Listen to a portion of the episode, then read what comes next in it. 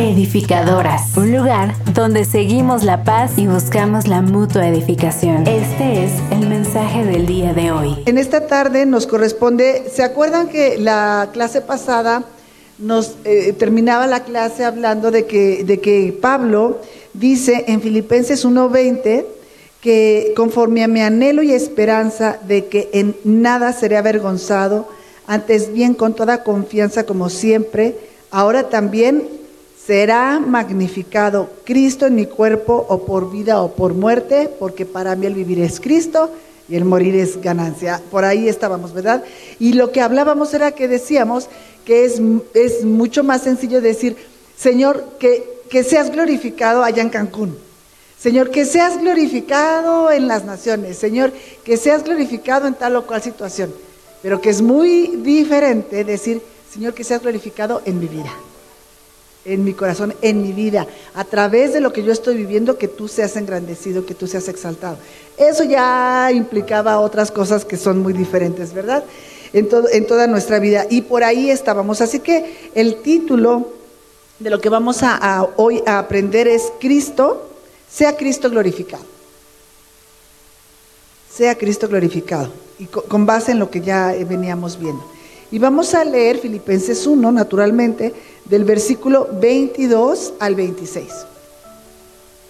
Filipenses 1, del 22 al 26. Y dice así, mas si el vivir en la carne resulta para mí en beneficio de la obra, no sé qué escoger, porque de ambas cosas estoy puesto en estrecho, teniendo deseo de partir y estar con Cristo, lo cual es muchísimo mejor pero quedar en la carne es más necesario por causa de vosotros. Y confiado en esto, sé que quedaré, que aún permaneceré con todos vosotros para vuestro provecho y gozo de la fe. 26. Para que abunde vuestra gloria de mí en Cristo Jesús por mi presencia otra vez entre vosotros. Acuérdense que está preso y dice, yo sé que esto va a pasar, que voy a pasar tiempo con ustedes para que abunde eh, eh, su, su acción de gracias por mi presencia entre ustedes. Bueno, entonces sea, sea, Cristo glorificado. En 1934 hay una historia de un hombre llamado John y Betty Stan, que fueron misioneros en China, en un pueblo, digo, China es enorme, en un pueblo de China, de esos que están muy, muy escondidos, ellos fueron misioneros en aquella época y en la época en la que ellos están ahí con una bebé que se llama Helen, de tres meses de edad. Ellos viven ahí en una misión, un lugar que construyeron, pero está ya una guerra civil en el lugar. Y entonces, eh, cuando él se da cuenta que empieza a haber como peligro en, el lugar, pues habla ¿no? Al, lugar donde los enviaron y les dijeron que necesita que alguien venga a sacar y que lleven a un lugar seguro a su esposa Betty y a su hija Helen. Sin embargo, eh, corrió tan rápida la rebelión, tan rápidamente la rebelión que fue imposible que pudieran sacarlas.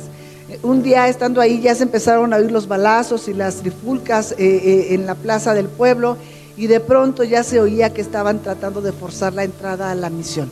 Lo que John hace es que abre la puerta y les invita a pasar a los rebeldes y les dice que si tienen hambre, este, Betty les sirve de comer, les da de beber, ponen ahí todas las cosas en la mesa. Después de esto ellos les piden todo el dinero que tenían, cosa que claramente hacen y que por supuesto no era mucho, de inmediato lo entregaron. Pero John, en, medio de todo esto, suplicaba por la seguridad de su esposa y de su hija. Ellos sabían, los Stan sabían que no les iban a permitir estar vivos por mucho tiempo. Y él se entiende que les decía, háganme a mí lo que quieran, déjenlas ir y toda esta clase de cosas, ¿verdad? En este tiempo, cuando estaban en esto, John escribió rápidamente una nota a su misión explicando cómo es que ellos habían sido capturados. Y la nota que él escribe a su misión termina con estas palabras. Sea Cristo glorificado, ya sea en nuestra vida o en nuestra muerte. Decíamos que no es lo mismo que Cristo sea glorificado allá en China, a que sea glorificado aquí, ¿verdad? John tenía 27 años y Betty tenía 28. Fueron enterrados por los creyentes de la zona en algún lugar en unas colinas que estaban por ahí cerca. Y eh, esto lo, estamos diciendo porque recuerden que venimos diciendo, sea Cristo glorificado. Y que no es lo mismo decir que se ha glorificado ya en China que aquí. Después de que esta historia se conoce, esto fue en 1934, en el Instituto Moody, de Instituto Bíblico Moody, 700 estudiantes dedicaron su vida al servicio misionero después de haber escuchado esta historia decidieron servir al Señor. Las lápidas de, estos, eh, de esta familia, de estos dos jóvenes que fueron muertos en China, decían algo que otro mártir había dicho ya antes. Y decía así la de, la de él, John Cornelio Stan, que Cristo sea magnificado ya sea por vida o sea por muerte. La lápida de ella decía, Elizabeth Scott Stan, para mí el vivir es Cristo, hasta se me hace un nudo. Oye, cuando Pablo escribe esto en Filipenses 1, él también estaba encadenado, él también estaba encarcelado, pero Pablo esperaba ver a los creyentes, como lo leímos, él decía, yo sé que, voy a volver a estar con ustedes, era su esperanza porque decía, para ustedes es lo mejor, que yo todavía me quede un poco más de tiempo. Él esperaba volver a ver a los creyentes de Filipo, sin embargo, nunca lo iba a lograr. Pablo sería eventualmente decapitado. Y eh, hemos leído ya el versículo 1.21 que dice, para mí el vivir es Cristo y el morir es ganancia. Significa que Pablo está diciendo, no sé exactamente cuáles son los planes que Dios tenga para mí, pero yo sé. ¿Se acuerdan que habíamos visto la clase pasada el sé, que es una convicción profunda? Y dice, pero yo sé que si vivo es por causa de Cristo y sé que si muero las cosas todavía se van poniendo mejores, porque entonces voy con Él. Entonces él sabía que su vida, y, esta vida no se limita a la que tenemos en el cuerpo, sino la que entendemos como nuestra vida eterna, estaban en manos de Dios. Y él dice, para mí el vivir es Cristo y el morir es ganancia. Para mí, esta es una forma muy personal de Pablo. Es para mí, no sé para ti, para mí el vivir es Cristo y el morir es ganancia. Es algo intensamente personal en él. Esta oración, traducida literalmente desde el griego, para mí el vivir es Cristo y el morir es ganancia, dice algo que para nosotros puede sonar como extraño, porque dice, para mí vivir Cristo, morir ganancia. Así, vivir Cristo, morir ganancia. Cada uno de nosotros debería poder completar esta oración. Él dice, para mí vivir es Cristo, significa que Cristo eh, eh, es toda su vida, que su vida depende de Él, que su vida lo honra. Por aquí vi otras que decían, eh, Cristo es el origen de nuestra vida, es el contenido de nuestra vida, es el objeto de nuestra vida, es el ejemplo de nuestra vida, es la meta de nuestra vida, es la esperanza de nuestra vida. Es lo que Pablo está diciendo. Eso es lo que Cristo es para mí. Pablo escribió así como decíamos, vivir Cristo, morir ganancia, para permitirnos a cada uno de nosotros completar la frase y aplicarlo a nuestras propias vidas. Hubo un escritor que dijo que para Pablo Cristo fue el comienzo de su vida. Ese día que iba camino a Damasco y que se encontró con él, él fue cautivado por la gloria de Cristo, por la manifestación preciosa de Cristo. No había día en que Pablo no fuera consciente de la presencia de Cristo en él. Para Pablo Cristo era no solo el fin de su vida, sino la finalidad de su vida. El fin de su vida era que se acababa aquí, que comenzaba allá, pero también era la finalidad de todo lo que él hacía en este cuerpo. Cristo era la finalidad. Entre mayor se ponía Pablo, entre más grande era, más grande también era su deseo de aquel día en que podría reencontrarse con su Señor. Él anhelaba reencontrarse con su Señor. Pero Cristo, aquella vez que iba a Damasco, le dio una tarea, ser un apóstol. Un apóstol es un enviado, es alguien que va. Cristo le dio la tarea de ser apóstol. Cristo era la fortaleza de su vida y Cristo también era el galardón. Tú trabajas para Él y sabes que Él mismo es tu premio. El, punto de lo que este escritor quiere decir es que si en la vida de Pablo hubieran quitado a Cristo, no habría quedado nada de Pablo. Nada de Pablo.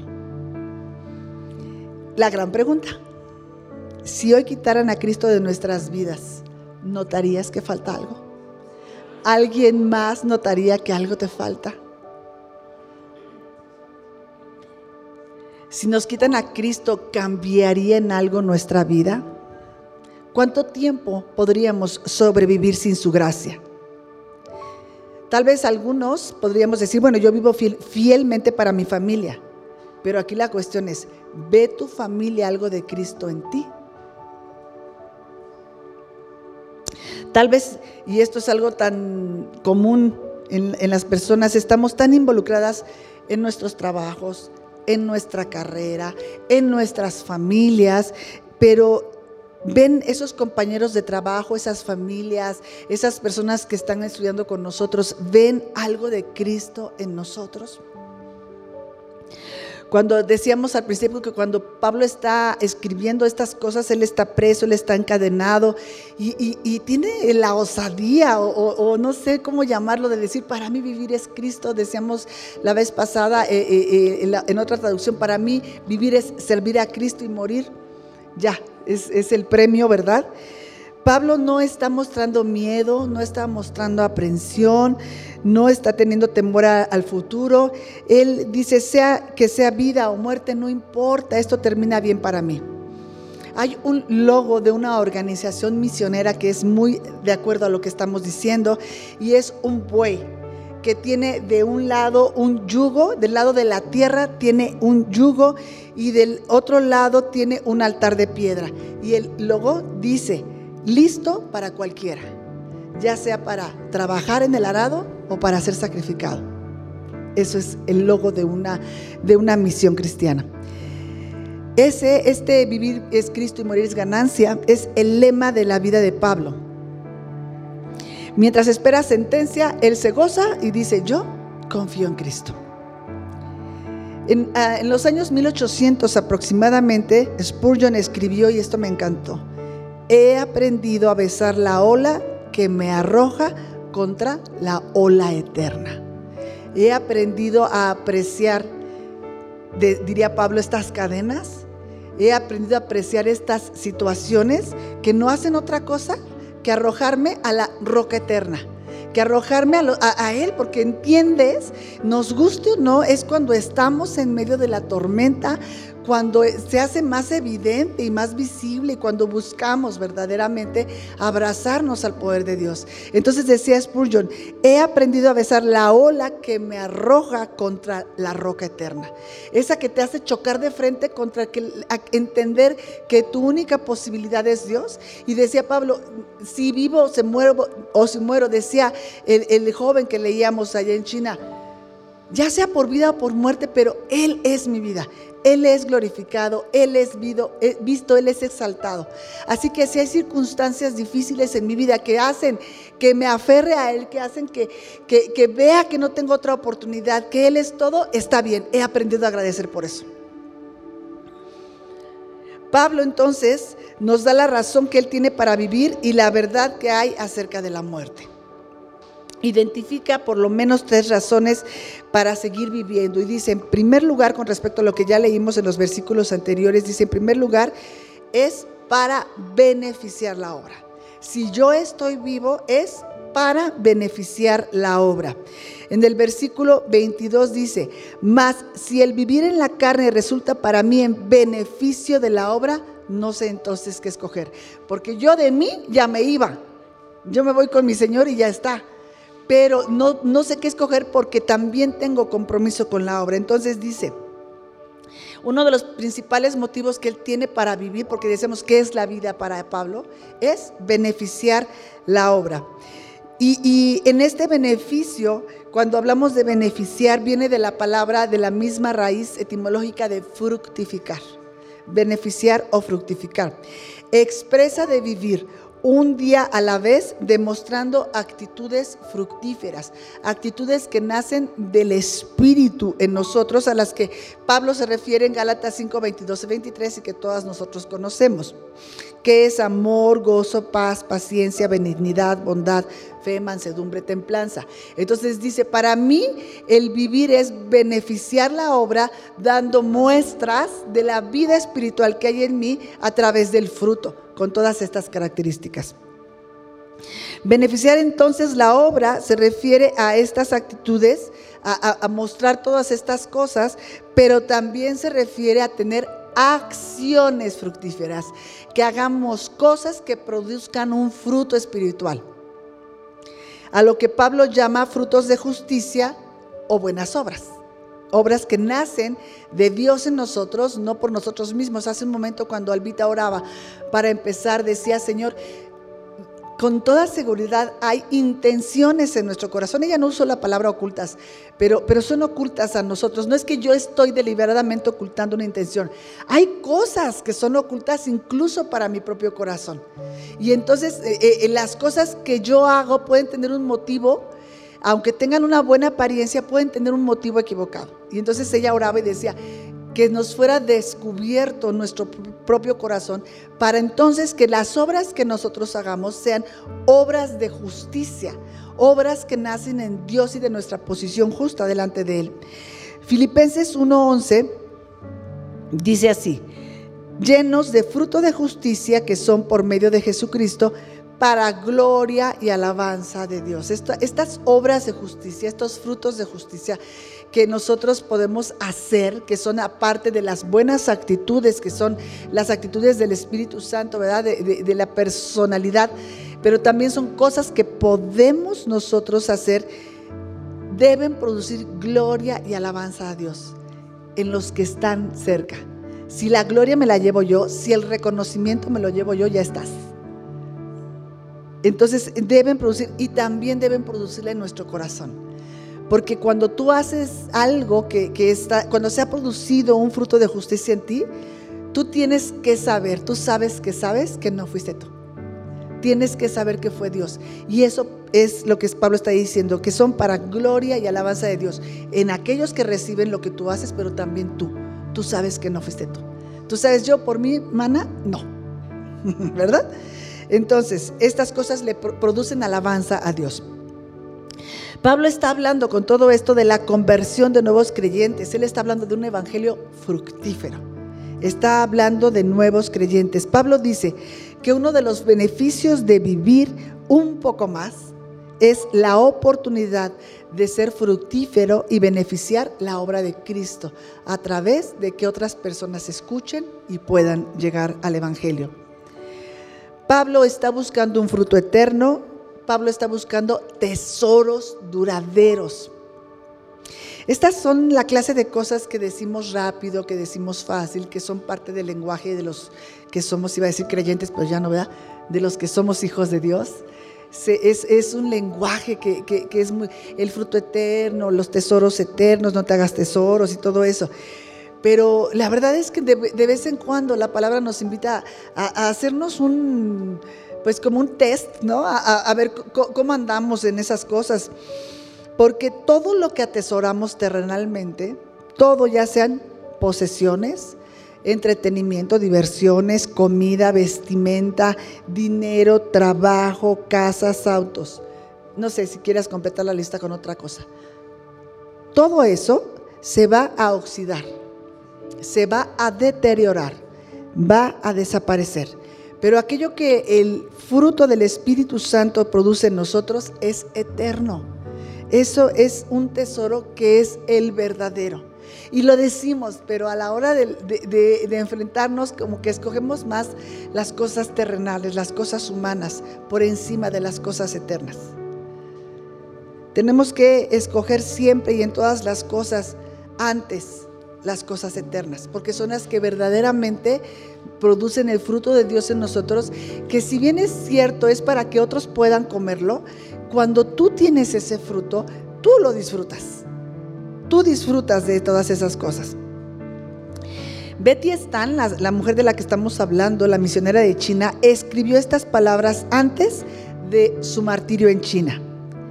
Y dice, cuando nos consagramos a Dios, a veces pensamos que hacemos un gran sacrificio por el montón de cosas que tenemos que dejar, ¿no es cierto? Cuando nos consagramos a Dios, a veces pensamos que hacemos un gran sacrificio, cuando en verdad solamente estamos abandonando algunas baratijas. Algunas cosas que hemos tenido por buenas, por tesoros y que verdaderamente son unas baratijas. Yo siempre lo pienso eh, eh, en, el momento cuando suena la alarma sísmica que yo siento que se me alacian los cabellos. Toda la ropa se queda, ¿eh? ¿Qué, guardas? Que dices, no me agarres mi florero. ¿Y cómo me choca que me agarres la olla? ¿Qué? ¿No? Y el topper que no te devolvió. Todo, todo, todo, todo, todo. Yo salgo corriendo y gritándoles a todos, ¡vámonos! Porque son lo importante para ti, ¿no? Creo que, que, si agarro algo o busco algo sin regresarme por él, porque entonces no, será el teléfono con la función de comunicarte con la gente a la que amas, ¿no? Pero nada, o sea, ahí te quedas. ¿Sabes cuánto hemos trabajado por esos ladrillos? ¿Sabes cuánto hemos invertido en lo que, con lo que lo hemos llenado? Pero a la hora de la verdad, eso se queda. Eso es lo que estamos diciendo. Y hay muchas cosas que están antes para nosotros. Que, han estado antes de dedicar un tiempo para Dios, de dedicar un tiempo para crecer espiritualmente y poder magnificar a Cristo en nuestras vidas. Cuando nosotros entendemos que, no sé si alguna vez de este lado del sol lo vamos a terminar de entender, pero se espera que vayamos avanzando, se espera que vayamos eh, eh, con cierta madurez, comprendemos que, por ejemplo, pasar este tiempo aquí es una forma de entrenarnos para pasar un mejor tiempo allá afuera para poder expresar mejor la vida que tenemos allá afuera. Entonces defiendes esto, ¿no? Porque entonces, eh, ¿Cuántas pueden decir cuando vas a la cita al seguro en jueves? Siempre, siempre. O, que la amiga esa que viene de quién sabe dónde, que viene lejos y que nomás puede el jueves. Los desayunos de la armada en jueves. Ahí está el punto. Vivimos aquí, ¿eh? Hay cosas que hay que atender. A todos nos puede pasar. Pero cada una de nosotras tiene que ver verdaderamente qué tendría que pasar para que no estuviera. Y no, no, no, el punto nunca será este, que seamos muchos, que sí sería padrísimo para la gloria de Dios. No es el punto de, una gloria personal de, no, yo tengo un grupazo de 200 mil mujeres. No es el punto. El punto es que cada uno de nosotros sepa que hay un avance en su corazón porque hay cosas que tuvieron que esperar porque yo tengo algo que hacer. No por hacerlo, no por cumplir, no por una palomita, sino porque estoy alimentándome para poder expresar mejor la vida de Cristo. Entonces dice esta mujer que cuando nos consagramos a Dios, que es un tipo de consagración estas, porque también digo, si te pongo a la mujer de China, todo el mundo dice, no, pues para que yo llegue allá, ¿no? a ese nivel. No, cada uno de nosotros, que se esperen los trastes, que se espere tan, esto, cual, aquel, ¿no? Entonces dice, cuando nos consagramos a Dios, cuando le damos su lugar, pensamos que hay cosas que vamos a dejar y que son valiosas para nosotros, cuando en realidad, eternamente, como dijimos saliendo del terremoto, son baratijas, cuando se comparan con lo demás, ¿verdad? Cuando nuestras manos están vacías y vuelve al punto del terremoto, tus manos están llenas. Si aquello no sabes qué va a pasar, pero tú tienes aquí a tus amados, cuando Dios no se ha movido de su trono, Dios sabe cómo llenar las manos vacías, cómo darte una paz que sobrepasa tu entendimiento. Pablo dice que una de las razones por las que quiere vivir es para tener la oportunidad de beneficiar a la obra multiplicando tesoros verdaderos que van a durar para siempre. Dice, yo para eso quiero vivir. Son cosas muy confrontadoras de Pablo, ¿eh? Porque dices, bueno, es que él era Pablo. Sí, pero los otros dos con una niña de tres meses eran, si creemos que Pablo no era de carne y hueso, bueno, pues los otros, en 1934. Ajá, y pudieron. Entonces él dice, yo, mi vivir es que yo respire, tiene que ver con que yo entiendo que me están dando una oportunidad de beneficiar la obra de Cristo, multiplicando los tesoros eternos. Ese fue la primera razón de Pablo. La segunda razón que Pablo dice que, que tiene para seguir viviendo es para incrementar el crecimiento espiritual en las personas. Y eso es muy importante. Alguna vez, eh, eh, bueno, no, sé, no, no, tiene que ver con esta vez, pero muchas veces estamos haciendo reuniones para matrimonios y les andan rogando que se inscriban. Y decía alguna vez mi esposo, no puede importarnos más a nosotros su matrimonio que a ellos. Ajá. Y esto que Pablo dice, una de, sus razones eh, de, para seguir viviendo es incrementar el crecimiento espiritual. No puede estar Pablo más interesado en nuestro crecimiento espiritual que nosotros. No puede una persona estar eh, pudiéndose ir con Cristo y diciendo, me voy a quedar para que tú crezcas y que a nosotros no nos importe. No puede una persona estar dejando lo que eh, ella llama baratijas, pero para nosotros son cosas importantes. Ella las está abandonando para darte un tiempo y que a nosotros nos importe menos. Ajá. Entonces, Pablo está diciendo que él vive para incrementar, para colaborar en el incremento de la, espiritual de las personas, en la madurez espiritual de las personas. Vamos a ver otra vez el versículo 24 que dice, pero quedar en la carne, bueno, en el 23, déjame leer el 23 porque repasemos que Pablo dice, yo por mí me iba, ¿eh? El 23 dice, porque de ambas cosas estoy puesto en estrecho, teniendo deseo de partir y estar con Cristo. Eso es lo que yo quiero. Lo cual es muchísimo mejor, dice Pablo. Ajá. Pero el 24 dice, pero quedar en la carne, es decir, en este cuerpo, es más necesario. ¿Por causa? de ustedes. Entonces dice Pablo, ¿sí? Sí. Es, eh, ahorita estamos de Filipenses 1 del 22 al 26.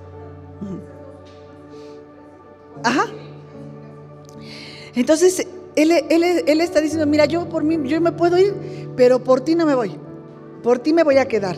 Entonces, en otras palabras, dice Pablo, sé, ¿se acuerdan? Sé es una convicción, un 20 que cayó, un 20 eterno que le cayó Pablo. Dice, sé que el tiempo que Dios me permite estar aquí con vida es para su provecho. ¿Se acuerdan que decíamos la tragedia de Roma? De todos aquellos que estaban cerca, los líderes, los pastores, los creyentes que lo abandonaron porque decían, está en la cárcel porque quién sabe qué habrá hecho. Y, y por celos, y que, que por eso no compartían con él. Y que se estaban perdiendo el tesoro de tener ahí a Pablo, de poder hablar con él, de decirle, tengo unas cosas en la iglesia que no sé cómo tratar y que Pablo los pudiera instruir. Así, así dice Pablo, yo, me, estoy aquí para tu provecho. Qué tragedia, ¿no? La de ellos. Y, yo, yo diría, Tierra Nueva está aquí para tu provecho. Porque este es el lugar que nos toca administrar, no somos los únicos, ¿eh? Tierra Nueva está aquí, el grupo de mujeres está aquí para tu provecho. Que no vivas la tragedia de menospreciar. Porque si estamos aquí, es para tu provecho. Si, si, estudiamos algo, no es para quedárnoslo, es para podértelo dar. Es para tu provecho. Entonces, por eso siempre les decimos escuela de desarrollo, eh, eh, venir a edificadoras, venir los domingos, es para su provecho. Porque es una forma que no somos Pablo ni cosa que se le parezca, pero si estamos invirtiendo una parte de nuestra vida, es porque sabemos qué es lo que Dios nos ha dado y que es para su provecho. Qué coraje que no aprovechen. Y no digo nomás ustedes, piénsalo tú en tu casa. Cuando les regalas algo a alguien y que no aprovechan, ¿no? Cuando tienes cosas lindas en casa y que no aprovechan, que, que te costaron un esfuerzo y no aprovechan, dices, qué desperdicio. Digo, no estoy poniéndome como Pablo, por favor. Lo único que quiero es invitarte a que sepas que todo lo que sucede es para nuestro provecho. Porque es mutuo, ¿eh? Entonces, provecho, ya lo habíamos visto en el versículo 12, donde, donde dice Pablo, pues mira, si predican o, por, por, por bien o por mal, el caso es que se está predicando, cuando él, cuando él habla de eso. Eh, eh, aquí dice provecho, pero en el versículo dice progreso del Evangelio. El Evangelio progresa, es la misma palabra. Aquí la traducen como provecho, pero allá la habían traducido como progreso y ya habíamos explicado que esta palabra significa como abrirse camino. Esta palabra significa aquellos que van en medio de la selva con un machete abriendo paso, quitando los matorrales, quitando todos los estorbos. Dice, yo estoy aquí para su provecho, yo les voy a quitar estorbos, yo, les voy a ir limpiando el camino, les voy a decir por dónde, les voy a enseñar cómo. Eso es lo que Pablo les está diciendo. Vuelve a usar esta palabra progreso o provecho para destacar la idea de que Dios nos permite avanzar siempre, ya lo habíamos dicho, aún cuando aparece, parece que vamos en reversa. Cuando parece que no nos están saliendo las cosas como nosotros esperábamos, cuando viene esa oscura idea de decirnos, pues no que somos hijos de Dios y nos está yendo bien mal, y dices, ah, pero el Evangelio sigue avanzando. El Evangelio sigue avanzando, aunque parezca que vamos en reversa. Pablo nunca insinúa que el ministerio es fácil. Nunca dice que crecer espiritualmente sea algo fácil. Dice, y lo dice todo el tiempo, que crecimiento espiritual demanda esfuerzo. Demanda mucho esfuerzo. ¿Cuánto esfuerzo? ¿Alguna vez les ha tocado limpiar un terreno? ¿Cuánto esfuerzo demanda eso? acaba doliéndote cosas que no sabías que tenías. No, es, es tremendo la cintura, o sea, demanda un esfuerzo. No es de apechito. Entonces el crecimiento espiritual demanda mucho esfuerzo personal. Pablo entonces, y esto es algo muy hermoso, no está interesado en su, solamente en su crecimiento o en su avance. Está interesado en el crecimiento y en el avance de todos, en, en el de todos. Él está interesado porque todos los creyentes en Filipos avancen juntamente con Él en madurez. No dice, pues yo ya despegué, yo ya llegué y ahí sí me pueden alcanzar. Él está interesado en que todos vayan creciendo, en que todos maduren, en que todos vayan conociendo más profundamente la verdad. Esto lo dice unos versículos más, más adelante donde dice, no mirando cada uno por lo suyo propio, sino cada cual por lo de los otros. Hay tantas formas en las que podemos ver por el crecimiento espiritual de otros, que puede ser lo que estamos haciendo, tomando una clase o dando una clase, es, claro, ¿no? La palabra de Dios expuesta. Esto está eh, buscando el crecimiento espiritual de todos. Pero la verdad es que no hay nada más poderoso que nuestra vida. Eh, eh, el ejemplo arrastra, podremos decir muchas cosas, pero nuestro ejemplo arrastra. ¿Cuántas cosas hacen en tu casa tus hijos o cuántas cosas haces tú como viste que las hacía? Nadie te tuvo que dar una clase de cómo hacer ciertas cosas. Simplemente así las viste y seguiste el ejemplo. Entonces, Pablo fue entrenado por el Espíritu Santo en un periodo de tres años en el que estuvo aislado. Cuando Pablo es eh, encontrado en el desierto, cuando va a Damasco, después de eso Ananías ora por él, sus ojos son abiertos y él es aislado. Él es aislado por tres años. Esto lo dice Gálatas 1, 17 al 18. Si alguien lo tiene y nos lo lee. Gálatas 1, 17 al 18. Claro, entonces dice, cuando, cuando tuve este encuentro con Cristo, yo no fui a preguntarle a nadie qué opinaba. Él fue aislado y por tres años. Entonces, en este tiempo nosotros no sabemos por qué. Esto es algo que, que solamente Dios puede saber, pero Pablo fue llevado en un tour al cielo de una manera milagrosa. Él fue llevado al tercer cielo. Pablo escribió que había visto cosas que Dios no le permitía describir y que le habían dicho cosas que él no podía repetir, pero de que las vio y las oyó, las vio y las oyó. Él estuvo ahí. Y esto lo dice segunda carta a Corintios 12, 2, dice así. Conozco a un hombre en Cristo que hace 14 años, si en el cuerpo no lo sé, si fuera del cuerpo no lo sé, Dios lo sabe, fue arrebatado hasta el tercer cielo. Pablo está hablando de él mismo. Fue una experiencia tan increíble, tan maravillosa que dice, no sé si fui en el cuerpo, no sé si fui en el espíritu, no sé cómo fui, pero yo sé que estuve ahí. Pablo, después de ver el cielo, has oído historias de personas que dicen que han muerto y que han, que visto y que no se querían regresar y que, y que casi casi los, los, aventaron de regreso, las súplicas de sus familiares o, o que allá Pedro les dijo que todavía no, cosas de esas, ¿no? Pero que ellos hubieran querido quedarse ahí, yo no sé si eso sea real o no, pero lo que sí es, el único que sé que sí es Pablo, que dice que fue al tercer cielo y después de ver el cielo, las maravillas y el esplendor que tiene que verse en ese lugar, estuvo dispuesto a posponer todo aquello con el fin de ayudar a otros a crecer en su fe. Eso es amor.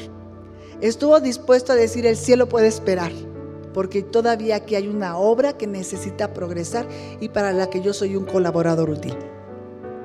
Él dice, con el fin de ser de bendición para ustedes y para su madurez y, crecimiento espiritual, puedo, puedo aceptar quedarme un poco más.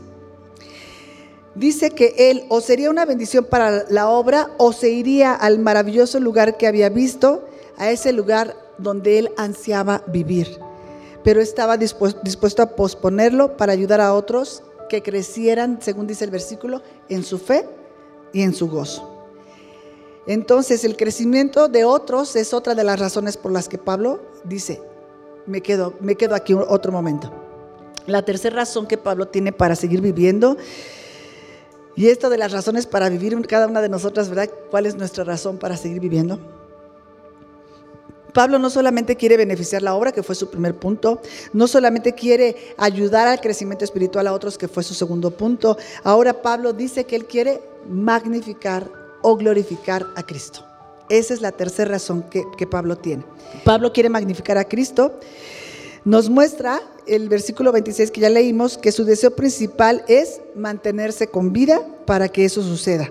En otras palabras, Pablo dice, que si tiene la oportunidad de permanecer con vida, los filipenses van a, van a encontrar oportunidad de crecer y más razones para adorar a Dios, pero y, entre esto es porque habría Dios contestado favorablemente sus oraciones.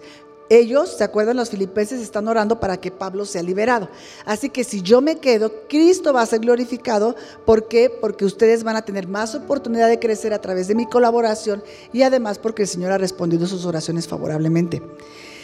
Es una forma de decir, si el Señor me permite permanecer con vida algún tiempo más y seguir ministrando, Cristo va a ser glorificado en la iglesia, porque sabes qué, yo para eso vivo.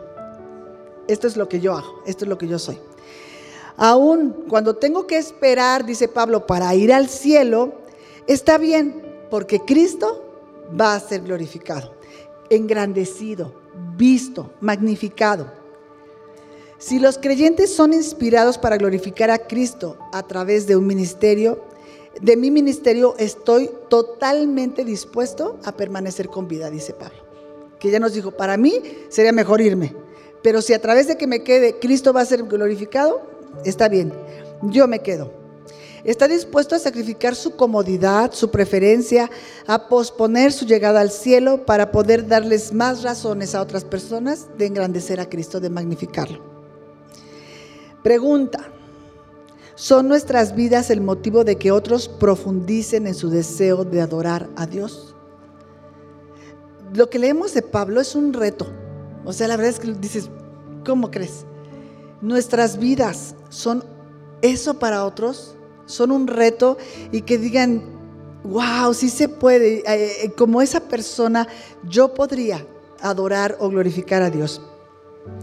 Guían nuestras vidas a otras personas a glorificar a Cristo. Las personas ven nuestra manera de vivir, nuestra expresión de vida y dicen, pues yo no sé mucho de la Biblia, pero esta mujer es una cosa que me sorprende, que me deja con la boca abierta que me confronta con lo que pienso y con lo que siento? ¿Alguna vez has estado con alguien que te hace saber con su vida que no estamos adorando a Dios como deberíamos? ¿Has hablado con personas que, que, atraviesan tal vez por situaciones muy tremendas? Ahorita se me ocurre pensar en nuestro hermano Patricio, que, que vienen de otro país, que, que, empiezan una nueva vida aquí, que, vienen eh, en el Evangelio que permanecen después de que, de que estuvo encarcelado allá en Chile, de que llegan acá con un hijo, que acá les nace otro, que pasan por muchas travesías, que les llega una hermana de ella a vivir con ellos, a visitarlos. Y la hermana Margarita ya se murió y la hermana no se fue nunca, 30 años, no sé cuántos lleva aquí. La hermana es eh, bipolar o una cosa así y cuidarla siempre, por eso ella no podía venir porque la tenía que cuidar. La hermana Margarita se muere de nada, de repente. El hombre se queda solo, tiene, yo me imagino, casi 80 años, se queda solo, se, viene al primer servicio, se cae, se rompe la pierna, la cadera, se cae, se rompe, ya se alivia de esa, se rompe el brazo. O sea, verdaderamente para mí verlo me hace, digo, no estoy adorando a Dios como de, porque además no, no, puede aplaudir con el brazo, pero está buscando adorar a Dios. Hace que su hijo que es inconverso lo traiga porque quiere escuchar. Entonces, hay vidas que confrontan nuestra comodidad y nuestra ligereza en la adoración a Dios. Porque se quedó solo con toda esta situación y tú no has oído que, que un día se queje lo has visto llorar, pero no se queja, y siempre está buscando la manera de conectarse. Si no puede venir, Él está buscando la manera de oír, la manera de estar presente. Si alguna vez no le llamas para ver cómo está, Él habla para reportarse. Él no habla para decirte, oye, no me has hablado y yo estoy enfermo. Él habla para decirte, estoy bien. Me confronta. E, e, es esa clase de vidas que te hacen saber que hay mucho más que pudieras hacer. Hasta que llega.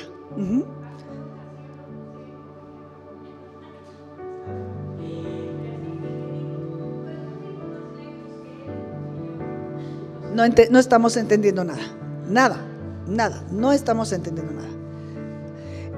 De hecho, es una persona a la que te ayudamos con el taxi, te damos una despensa, nada.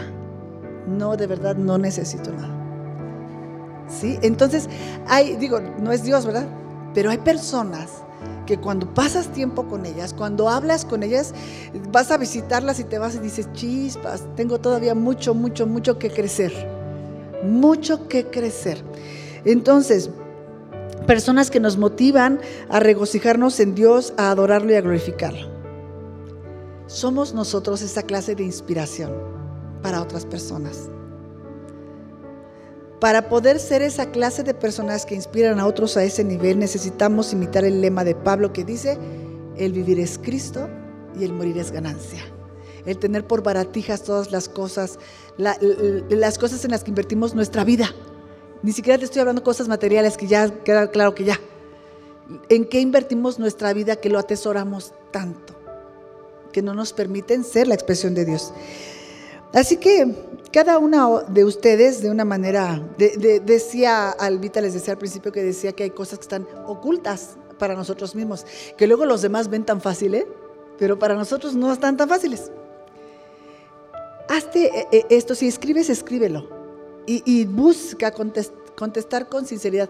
Nadie te lo va a revisar. No contestes espiritualoide. No contestes como lo que sabes después de oír lo que acabas de oír, que es lo que corresponde. Neta, ¿cómo es? El ejercicio es, para mí Alejandra, vivir es rayita. ¿Qué es vivir? Para mí Alejandra, morir es, decía el profeta Elías alguna vez, para mí el vivir es Cristo y morir no me interesa, ¿no? ¿Qué es para ti vivir? Yo estoy convencida que si revisas tu agenda, ¿cuánto tiempo haces ejercicio, cuánto tiempo haces con los hijos, cuánto tiempo inviertes. Cuando, cuando revisas en qué inviertes tu tiempo, eso es, esa es tu vida. Cuando revisas, yo recibo mil pesos a la semana. ¿En qué se fueron esos mil pesos? ¿A qué se destinan mayormente? Esa es tu vida. ¿En qué piensas la mayor parte del tiempo? Esa es tu vida. Te digo esto para que sea un poco menos difícil llegar a conclusiones, ¿no? Eh, le dices mi vida al marido, bueno, no es que no le digas mi vida, pero hay personas que sí es su vida y no es que esté mal que lo ames, que lo honres o lo respetes. Pero yo siempre les digo, nunca son obedientes más que cuando el marido les dice no vayas a la iglesia. Ay, sí, uh, es que hay que sujetarse. ¿No? Pero ninguna otra cosa te sujetas. Entonces, es que es mi vida. Esto es lo que yo soy. Por eso también cuando las chicas comienzan relaciones con los novios, les digo siempre, porque entonces, como, como es inconverso, no quiero asustarlo ni abrumarlo. Entonces, primero así ya lo divierto y luego lo convierto, ¿no? Y, ya que estamos así como más, más, este, pues ya, ya más amarraditos, ya lo empiezan a invitar a la iglesia y dicen, a mí eso no me gusta. Entonces yo les digo, sé la persona que eres Hoy no puedo ir a comer con tu familia porque voy a la iglesia menos que sea después, ¿verdad? Y los martes a las 8 no, no, ¿qué crees el cine? No, porque tengo clase.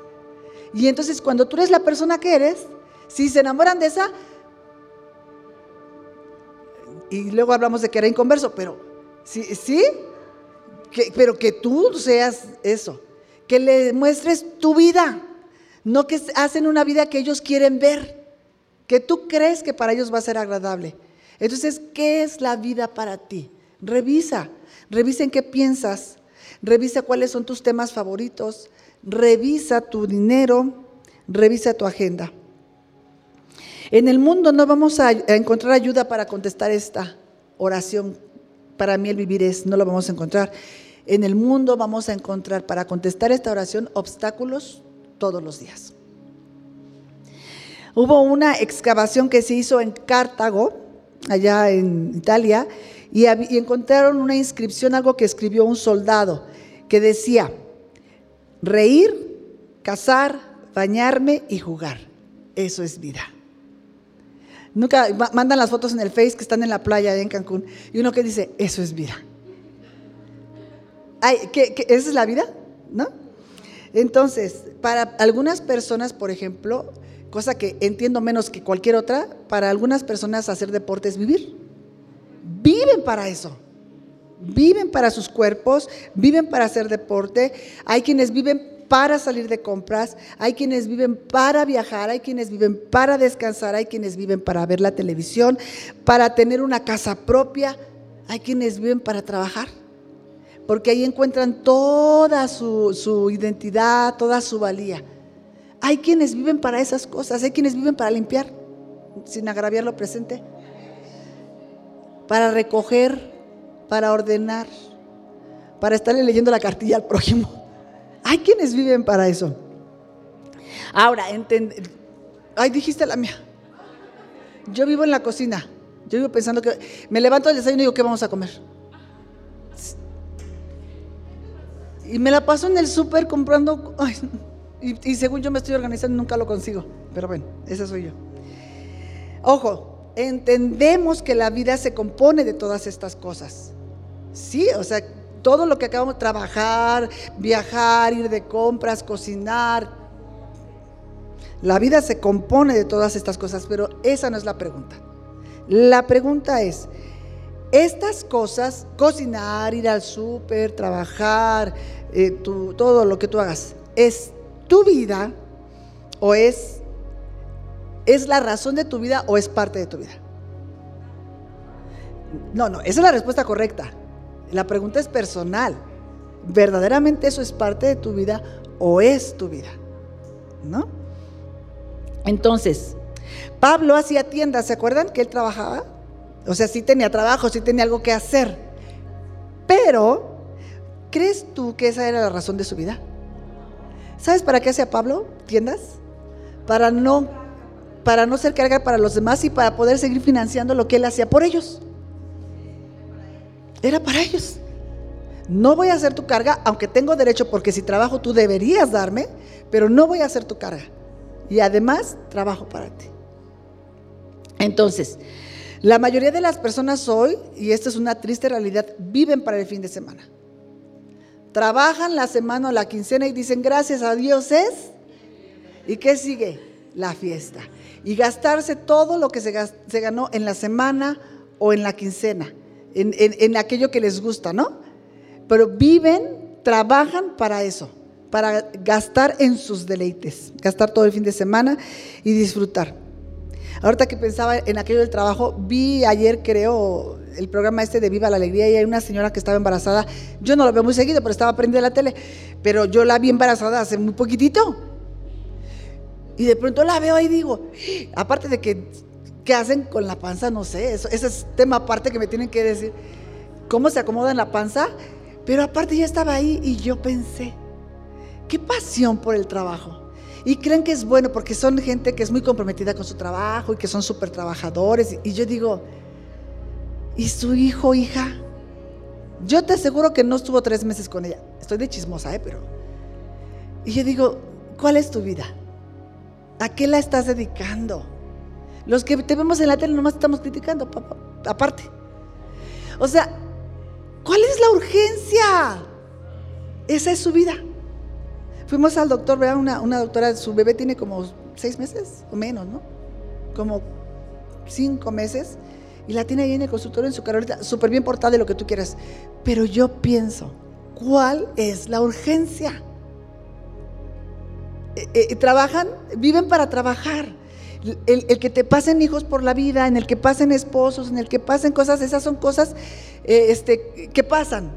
Porque tu vida es el trabajo. Ese es el punto. Si tu vida es Cristo, van a pasar cosas, pero son cosas que pasan, no son tu vida. Ese es no te raigas ahí. Entonces las personas viven para disfrutar el fin de semana. Había un amigo de mi papá que pedía sus vacaciones siempre en la época del Mundial de Fútbol. Siempre. O sea, claro, el Mundial es cada cuatro años, cada dos, ¿verdad? Pero, ¿el Mundial es cuatro? ¿Cuatro? ¿Las Olimpiadas también?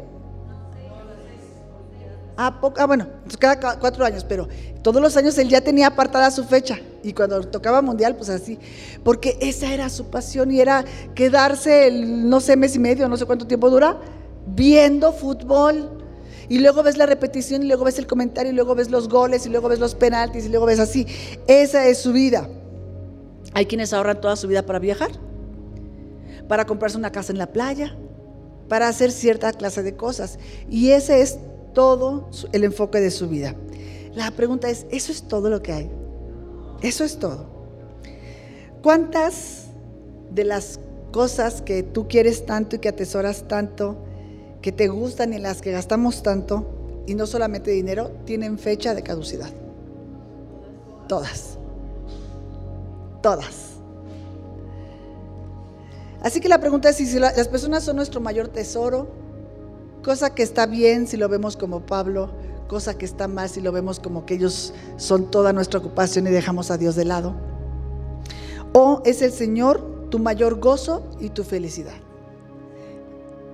No me contestes porque es lo que debería hacer. Eh, eh, hazte la pregunta, revisa.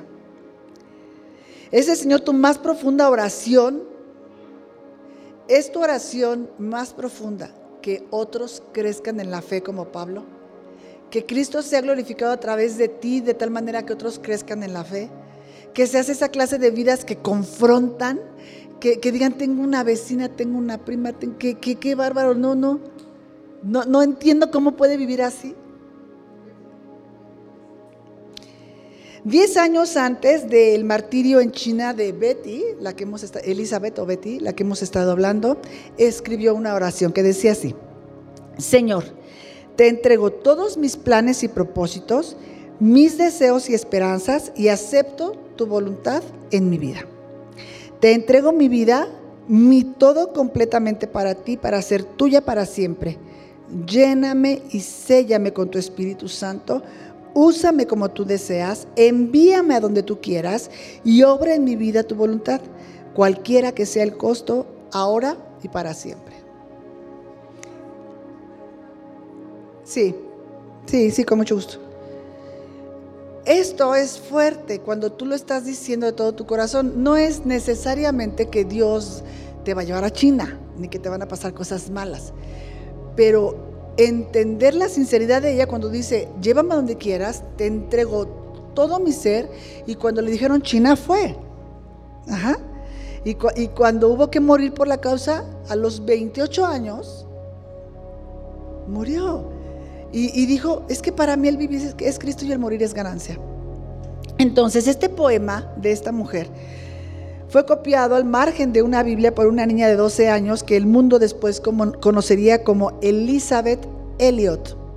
Esta mujer eh, es eh, una evidencia más de que el fruto continúa y continúa. ¿Se acuerdan que dijimos que esta pareja tuvo una hija y esta hija eh, fue con sus tíos y que se convirtió en una gran mujer de Dios.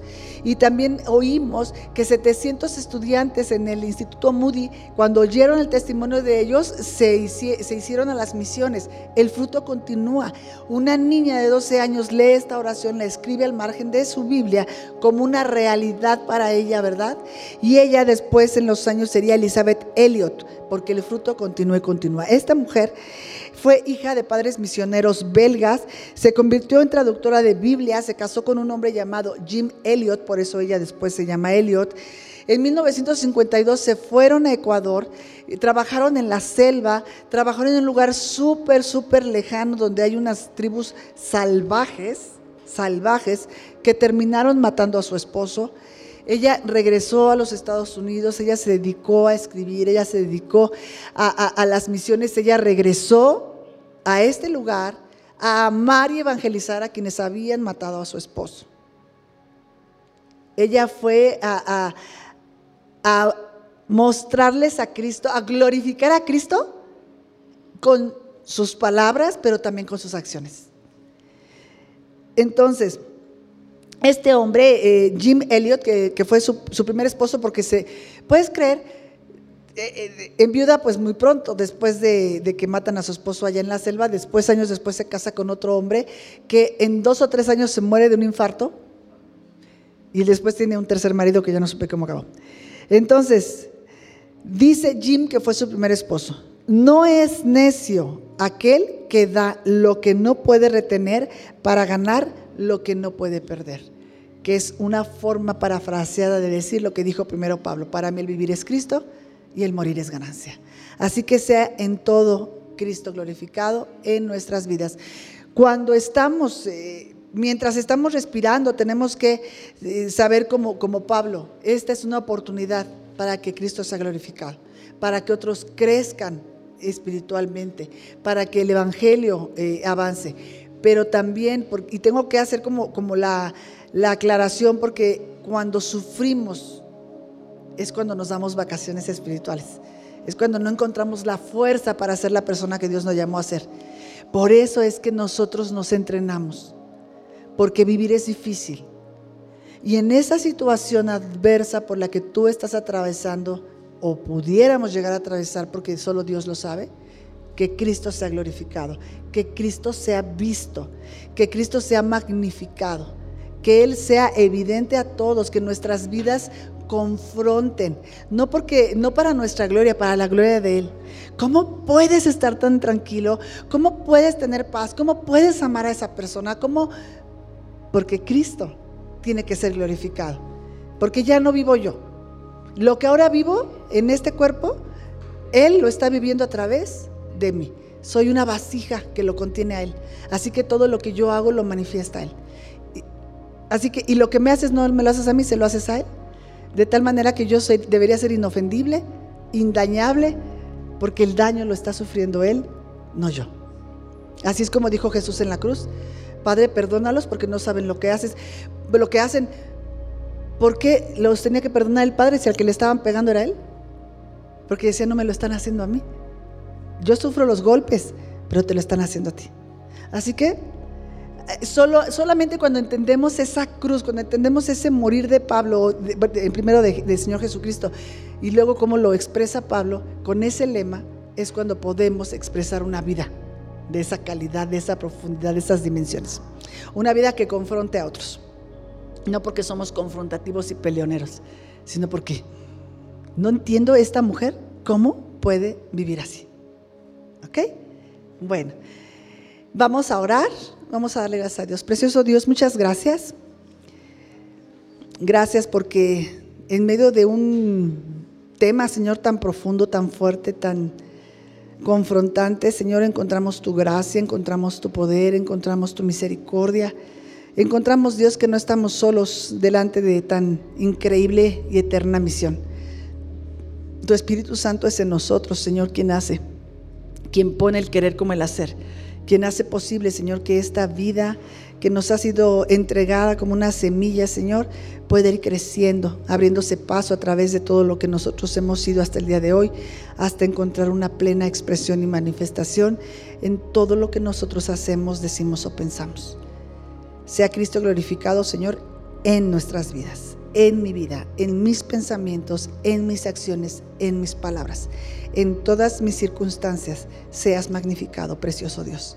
En el nombre de Jesús. Amén. Amén. Recuerda que tenemos una cita todos los jueves. Edificadoras de Tierra Nueva. Te esperamos en Avenida División del Norte 4344, sexto piso, a las 10.30 de la mañana.